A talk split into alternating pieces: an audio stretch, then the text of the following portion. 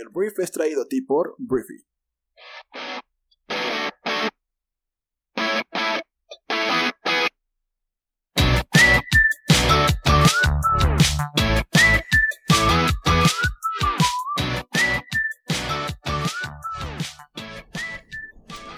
Hola, muy buenos días, bienvenidos a esto que es el brief.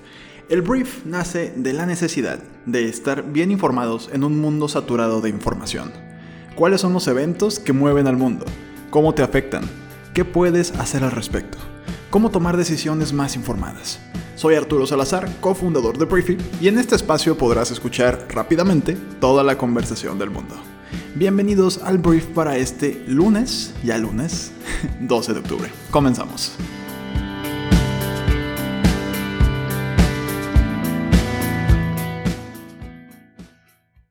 Muy bien, vamos a comenzar y voy a empezar hablando de México. El gobierno de México anunció este fin de semana que concretó el pago de un anticipo por casi 160 millones de dólares para la compra de los primeros lotes de una vacuna en contra del COVID-19 bajo el mecanismo multilateral de acceso COVAX liderado por la Organización Mundial de la Salud, fue lo que informó la Cancillería de nuestro país. A finales de septiembre, México se sumó a las más de 150 naciones que se adhirieron a este programa mundial de inoculación para ayudar a comprar y distribuir estas vacunas de manera justa. Entonces la Cancillería en un comunicado dijo que el acuerdo alcanzado con COVAX Facility le permitirá a México la adquisición de las dosis suficientes para inmunizar hasta al 20% de nuestra población. Y todo el gobierno federal estaba de acuerdo. El secretario de Hacienda mexicano Arturo Herrera dijo desde el pasado martes que esto iba a suceder y también el presidente de México Andrés Manuel López Obrador también eh, detalló recientemente que el gobierno dispone de unos 458 millones de dólares para cubrir tales anticipos. Vamos al siguiente tema, y esto es algo que venimos arrastrando desde hace casi un mes, porque el gobierno mexicano ha verificado irregularidades en cirugías hechas a mujeres migrantes en un centro de detención del Servicio de Inmigración y Control de Aduanas en Estados Unidos, fue lo que informó el sábado. Al menos dos mujeres mexicanas fueron intervenidas quirúrgicamente sin su consentimiento en ese centro de detención migratorio. Ah, originalmente una ONG estadounidense o un par habían anunciado que diferentes mujeres mexicanas, que eran inmigrantes ilegales, habían sido esterilizadas en este centro de detención. Ante todo esto, el gobierno mexicano hizo una investigación y la Cancillería dijo que en un comunicado que las autoridades del Consulado mexicano en Atlanta identificaron los casos tras emprender acciones ante acusaciones de estas presuntas irregularidades.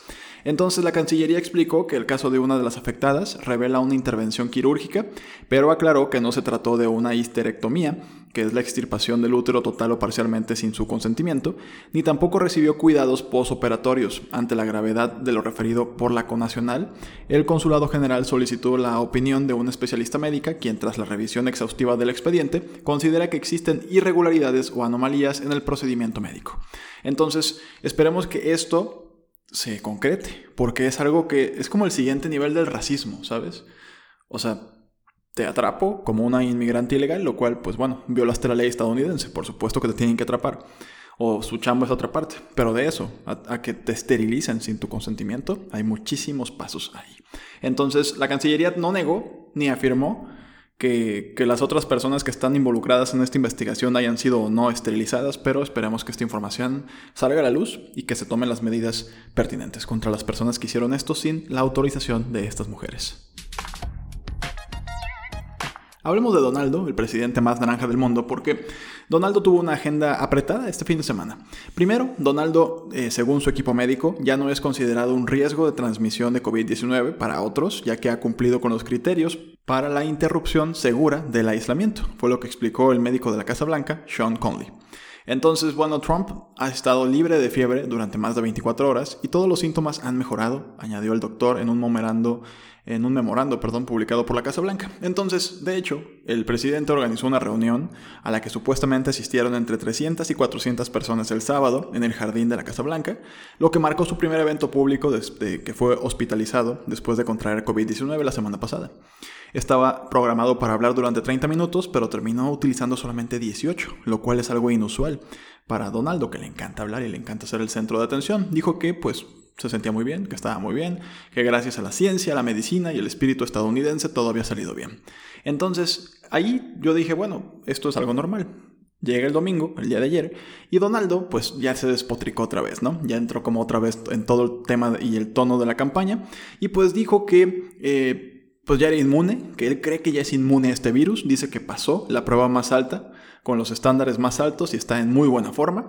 Y además dijo, pues que al parecer es inmune, cuando ni siquiera tenemos evidencia de que podamos ser inmunes a esta enfermedad. Dice que venció a esta horrible, eh, a este horrible virus de China. Dijo que tengo que decirles que me siento fantásticamente, realmente me siento bien. Este güey tiene como una habilidad para decir lo mismo, una y otra vez, ¿no? Al final dijo que defendió su manejo del virus desde el principio y señaló que inicialmente fue criticado por prohibir los viajes desde China en enero y dijo que pues todo es culpa de China. Hay quienes dicen que hicimos un trabajo fenomenal, pues no sé cuántas personas, pero los números ponen a tu administración, Donaldo, como la peor del mundo manejando esta crisis, la peor del mundo.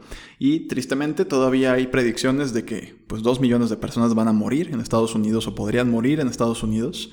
Eh, la cifra de muertos ya está en 200 mil personas. Y Donaldo como que volvió al tema de todo es culpa de China. Nunca debió haber sucedido, es culpa de China. Entonces, bueno, el día de hoy Donaldo tiene previsto liderar un meeting en Florida, otro en Pensilvania el martes y un tercero en Iowa el miércoles. De hecho, es un, son territorios importantísimos para la contienda electoral. No sabemos si realmente este señor está bien o está mal, pero nos queda claro que si no se levanta y si no se mete a la campaña otra vez, pues la va a perder todavía peor de lo que yo creo que la va a perder de todas formas. Hablemos de más política estadounidense, porque Joe Biden, el ex vicepresidente de Estados Unidos y candidato demócrata a, presidencia, a la presidencia de Estados Unidos, el día de ayer recibió pues un endorsement o una recomendación de voto bastante peculiar, porque Greta Thunberg, esta ambientalista sueca, le pidió a la población estadounidense que vote por Joe Biden. Lo que dijo es que nunca me involucro en la política partidaria, pero las próximas elecciones en Estados Unidos están por encima y más allá de todo. Fue lo que escribió en Twitter la joven de 17 años líder del movimiento ambientalista Fridays for Future. Desde el punto de vista climático, está lejos de ser suficiente y muchos de ustedes, por supuesto, apoyaron a otros candidatos. Pero bueno, ustedes saben, demonios, simplemente organícense y hagan que todos voten por Biden. Y pues el presidente de Estados Unidos, el presidente más naranja del mundo, se ha burlado del activista en varias ocasiones, lo cual es completamente ridículo porque, señor, tiene 17 años. O sea, ¿qué está haciendo? Pero al final del día Greta pues, ah, tiene un poder importante en diferentes segmentos de la población, sobre todo en la generación Z, y pues con ese mercado bien activo le hizo el endorsement a Joe Biden. Hablemos del conflicto entre Armenia y Azerbaiyán, este conflicto que está sucediendo pues, desde hace ya un par de semanas, porque bueno, todo parecía que iba bien, había habido diferentes intereses y simulacros, intentos de alto al fuego, pero de repente pues volvían a dispararse y todo se arruinaba. Al final Armenia y Azerbaiyán se acusaron de nuevo de intensos bombardeos en áreas civiles en medio de un alto al fuego, mediado por Rusia, luego de dos semanas de intensos combates en la disputada región de Nagomo-Karabaj. Azerbaiyán dijo que las fuerzas armenias mataron al menos a nueve personas e hirieron a decenas en la segunda ciudad más grande de Azerbaiyán, que es Ganja. El Ministerio de Defensa de Armenia calificó la acusación como una mentira absoluta y a su vez alegó que Azerbaiyán estaba rompiendo la tregua. El líder de Nagorno-Karabaj dijo que la situación en la capital de la región, Stepanakert, que ha sido fuertemente bombardeada desde que estalló la lucha, estaba más tranquila el domingo, pero agregó que eso puede cambiar rápidamente. Entonces, la situación es como quieren paz, o por lo menos hay una, mediación ahí por parte de Rusia para que exista la paz otra vez en la región, pero pues el alto al fuego está siendo al parecer violada por ambos países, o por lo menos eso es lo que dice el otro país. Entonces, todavía no se acaba esto, pero te quería poner al día. Hablemos de COVID-19, así tal cual de la enfermedad. Porque el virus, según una nueva investigación que surgió este fin de semana, el virus responsable del COVID-19 puede permanecer infeccioso en superficies como billetes, pantallas de teléfonos y acero inoxidable durante 28 días. Es lo que dicen los investigadores. Los hallazgos de la Agencia Científica Nacional de Australia sugieren que este virus puede sobrevivir en superficies mucho más tiempo de lo que se esperaba. El virus se transmite con mayor frecuencia cuando la gente tose, estornuda o habla, esto ya lo sabíamos, pero los expertos dicen que también se puede propagar por partículas en el aire, así como en superficies como metal y plástico. Entonces, no olvides, este, si todavía te importa el COVID-19, no olvides desinfectar lo que tienes, lo que traes de la calle, más monedas, o sea, porque estamos hablando de 28 días.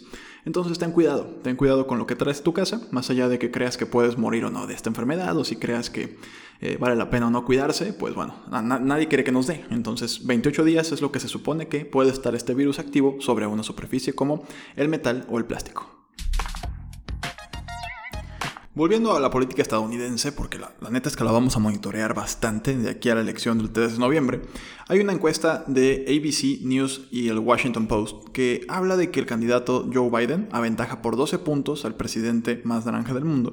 En la intención del voto popular fue lo que reveló este domingo esta encuesta privada. Entonces tenemos un 53% de los votantes registrados que se inclinarían por Biden, mientras que el 41% respaldaría a Donaldo si la elección presidencial fuera hoy. Entonces, em, pues así está la cosa. Esto ojalá se cumpla, ¿no? Al final del día fue una eh, consulta realizada de forma telefónica entre el 6 y el 9 de octubre del año en curso obviamente, entre 1.014 personas adultas, y se centró en el voto popular, no en la disputa estado por estado, para obtener al menos 270 de los votos del colegio electoral, que es como funciona la política en Estados Unidos, que no es tanto por la cantidad eh, literal de votos, sino por cada uno de los estados, te generan votos en un colegio electoral, y pues al final de cuentas eso es lo que cuenta, ¿no?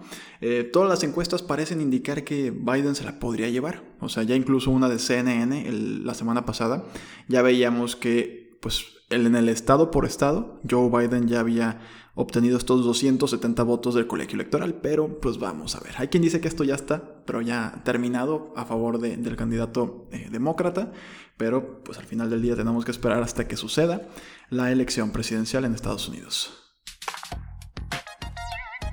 Hablemos de deportes y voy a hablar primero de tenis, porque bueno, Roland Garros, el Grand Slam que se realiza en París cada año, terminó este fin de semana y hay que hablar primero de Rafa Nadal porque Rafa se convirtió en el campeón de la edición 2020 de Roland Garros después de vencer a Novak Djokovic por parciales de 6-0, 6-2 y 7-5.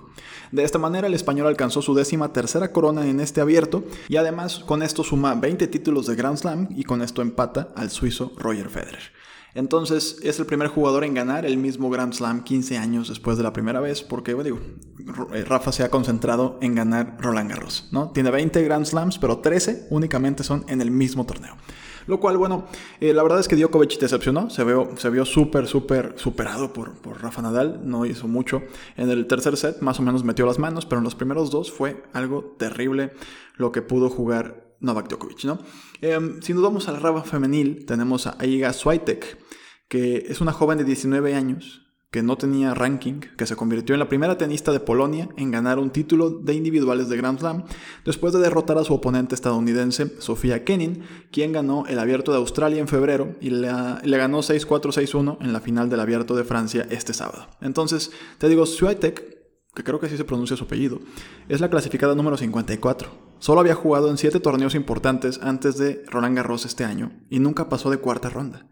Pero no perdió un solo set durante su carrera hacia el título de, esta, pues de este fin de semana, que lo concreta. Y bueno, tenemos a esta campeona Iga Swiatek, 19 años, que pongan atención porque seguramente veremos grandes cosas de esta joven polaca. Cerramos el brief de esta mañana hablando de Fórmula 1 porque el británico Lewis Hamilton de Mercedes igualó el récord de 91 victorias en Fórmula 1 del alemán Michael Schumacher al ganar este domingo en el Gran Premio de Eiffel.